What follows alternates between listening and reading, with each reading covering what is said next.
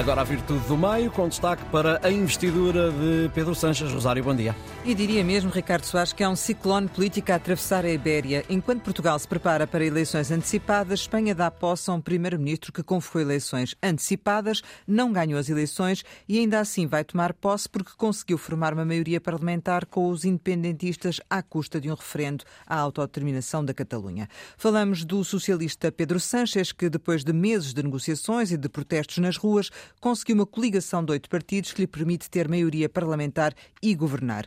E em troca, e para conseguir o apoio dos independentistas, aceitou uma amnistia alargada para todos os envolvidos no processo da independência da Catalunha e a abertura de um processo que vai conduzir à realização de um referendo de autodeterminação da Catalunha. Sanchez toma posse hoje como Primeiro-Ministro de Espanha. Daqui a pouco, às 10 da manhã, vai fazer o tradicional juramento como chefe de governo perante o rei Filipe VI. Mafalda João Goberno, muito bom dia. João, com o dedo no gatilho da autodeterminação e uma coligação que tem tanto de extensa quanto, quanto de frágil, o futuro de Espanha parece difícil, mas ainda assim não se pode ficar indiferente a este malabarismo político de Pedro Sánchez. Bom dia, Rosário, bom dia, Mafalda, bom dia a quem nos ouve. Pois não, não se pode ficar indiferente por, por várias ordens de razões. Primeiro, porque havia quase um desígnio de que quem tomaria posse seria o líder do PP, era, era a convicção quando foram anunciadas as eleições antecipadas, só que as contas às vezes saem furadas. E parece-me que a arquitetura que Pedro Sánchez conseguiu fazer uh, pode vir a ser muito benéfica para a Espanha, porque de facto há, há partidos e movimentos políticos que estão uh, na tal coligação de maioria parlamentar, cujo nome eu nem sequer conhecia, uh, mas que acabam por abranger questões e regiões de Espanha uh, que de repente alcançam um determinado grau de satisfação para as suas reivindicações. Não é só a questão da amnistia na Catalunha, é a questão, por exemplo, de chamar ao governo central dívidas que eram das regiões. E estão por lá a Catalunha, o País Basco, a Galiza e até as Canárias. Dos, dos partidos regionais, o único que não alinhou, alinhou à direita, foi uh, o partido ou a União uh, Política de Navarra. Parece-me que uh, é óbvio que Pedro Sánchez vai governar, como já vi escrito no público de hoje, vai governar sobre gelo fino, mas parece-me que isso pode ser estimulante para a Espanha. Até porque os 14 pontos do, do programa de governo a anunciar uh, são francamente progressistas e podem, e podem dar bom resultado. Mafalda, há virtude neste gelo fino? Bom dia a quem nos ouve. Eu, a propósito do gelo fino, lembrei-me de Pedro J. Ramírez, um, um, jornalista espanhol, que disse que chamou a Sanchez o homem de gelo. E, e eu acho que há pouca virtude neste artilúrio. Artilúrio é como se diz geringonça em espanhol, eu fui procurar. Porque, mas esta é mesmo uma. O Sanchez vai ser um manobrador e um maquinista de, um, de uma engenhoca completamente louca.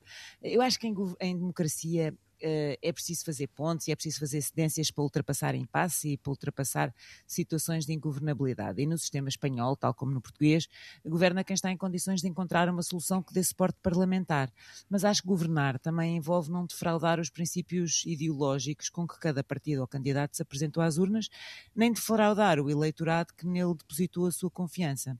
Hum. E, e, por isso, sim, eu acho que em política deve haver linhas vermelhas intransponíveis e acordos que não se fazem porque defraudam o eleitorado e põem em causa valores fundamentais. Eu acho que o problema de Pedro Sánchez não é ter perdido uh, o lugar para Alberto Feijó, o primeiro lugar para Feijó, mas é ter perdido a vergonha para conseguir conquistar o poder.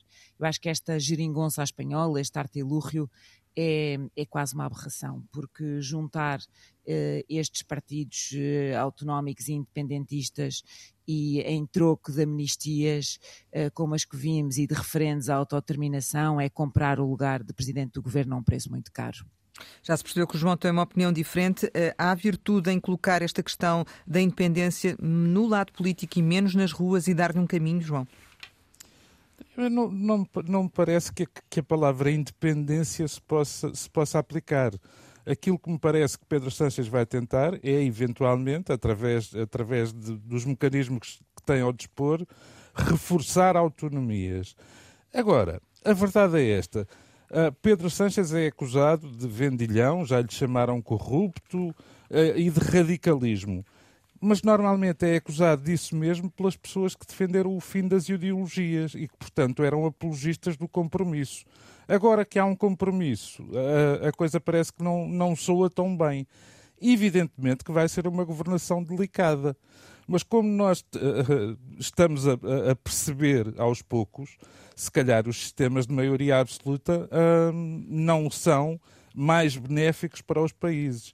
E gostava só de dizer uma coisa: aquela, aquela velha ideia de que uh, já não há esquerda nem direita, normalmente quem o diz são as pessoas invariavelmente de direita. E parece-me que Pedro Sanches tem um bom desafio e volto a dizer, apesar das divergências internas no SOMAR, apesar da, do rendilhado complicado que é governar com base no apoio em oito partidos ou oito coligações ou oito movimentos, como se queira, eh, julgo que há uma maioria sociológica favorável a esta solução. E pelo menos o Vox não chega ao governo. E Raquel, o gelo também pode derreter, não é? Um, o gelo pode derreter e eu acho, uh, Rosário, que isto tem tudo para correr mal. Eu não alinho com aqueles que dizem que isto é um golpe de Estado, atenção. Hum. Uh, o que eu acho é que é demasiado artificial e, e, é muito mais o que os separa do que o que os une. E porque, uh, evidentemente, põe em causa a soberania do território espanhol, que deve ser um valor inalienável. E com isso põe em causa o Estado de Direito e, e alguns dos valores que o une. É mais ou menos como na fábula de, de, do sapo e do escorpião, aquela famosa fábula em que o escorpião acaba sempre por ferrar o sapo uh, que o salvou porque é da sua natureza. E a natureza destes partidos será ferrar uh, e será ferrar, nomeadamente, a integridade da nação espanhola. E isto já começou, atenção. Hum. Ainda anteontem, a deputada Miriam Nogueiras, do, do Juntos pela Catalunha, uh, que não gostou do, do que ouviu das, de algumas palavrinhas no discurso de Sanches, já começou a ameaçar que vai poder mudar o sentido de voto, se sentir que que o líder do PSOE não está realmente empenhado em abordar a questão catalã e tudo isso. Portanto, Sanches, além de ficar nas mãos destes parceiros escorpião, fica muito fragilizado e também perante os espanhóis, porque de facto este acordo divide e polariza a, a sociedade espanhola. Eu aí não sou, não tenho uma visão tão benevolente como a do João e, e, basta ver que há 13 dias consecutivos que assistimos a protestos muito intensos na rua. Vamos ver o que é que dará este artilúrio. Para onde vais, Ibéria, diria eu, eu, diria eu são as grandes incógnitas que se colocam a Portugal e a Espanha. Mafalda Anjos e João Goberno, obrigada pela vossa participação no Virtude no Meio. Nós vamos regressar segunda-feira com a Raquel Varela e Manuel Falcão. Tenham um bom fim de semana. Daqui a pouco também em podcast.